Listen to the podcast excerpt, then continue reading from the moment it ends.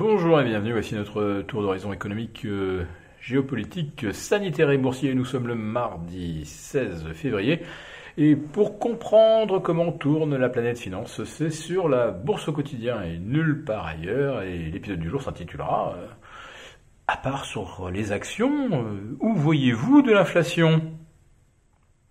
Alors, L'inflation sur les actions, je pense qu'on est en train de pulvériser un record historique absolu, puisqu'en l'espace de 10 euh, mois, nous avons déjà euh, obtenu un doublement du Nasdaq, du euh, Russell 2000, une hausse de près de 80%, du S&P 500, une hausse de près de 60% du CAC 40. Allez, J'arrête là, vous avez compris.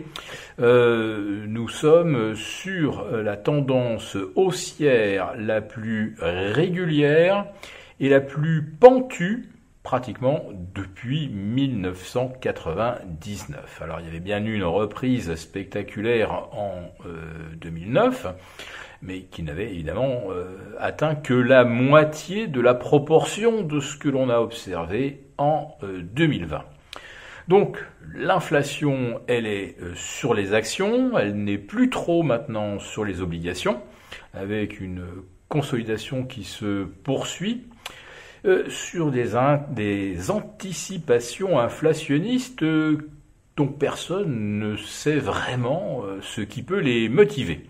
Alors on nous parle de projections à l'horizon 2023, 2024, 2025 avec une croissance revenu à la normale.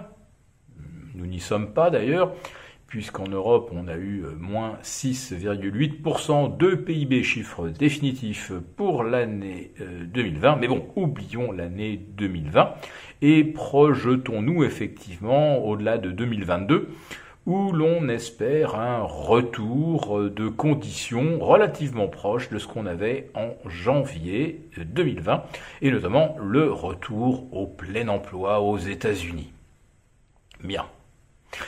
Donc personne ne voit vraiment euh, d'inflation poindre à l'horizon avant 2022. Euh, la hausse de l'acier de plus 300% euh, depuis le printemps 2020, euh, ce n'est pas de l'inflation.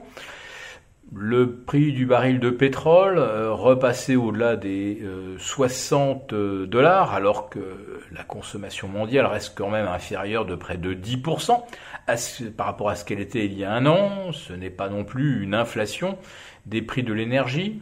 Euh, et les tarifs de l'électricité qui ne cessent de progresser en France euh, ou en Europe. Pas d'inflation. Et puis après, on va rentrer dans d'autres euh, domaines où là, on est obligé de se, tenir, de se cramponner pour ne pas sombrer dans les, dans les projections les, plus folles. Regardez les prix euh, du cuivre, regardez le prix du platine.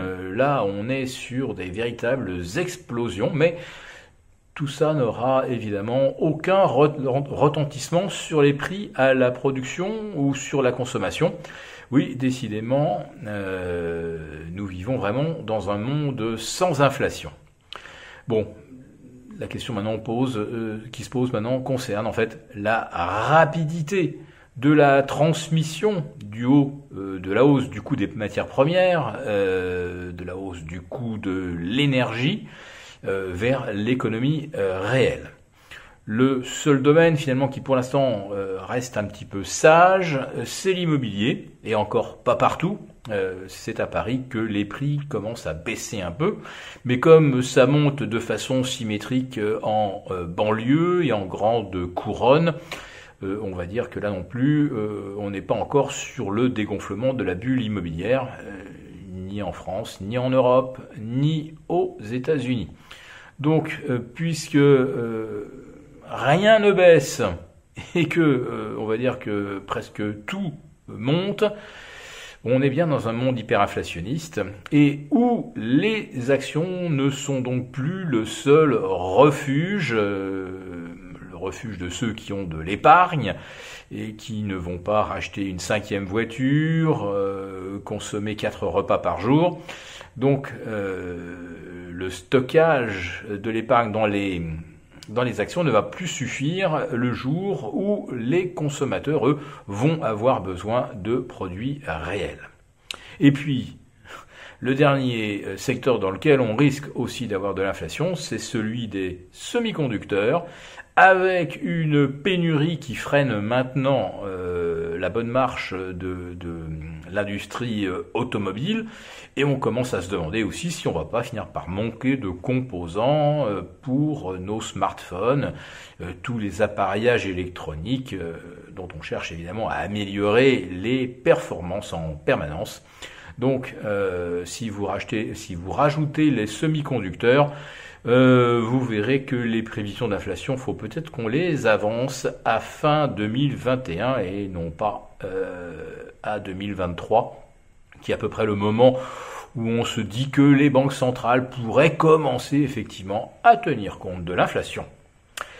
Si cette vidéo vous a plu, n'hésitez pas à nous mettre un pouce et l'on vous retrouve jeudi pour notre prochain live avec mon compère Gilles. À très bientôt.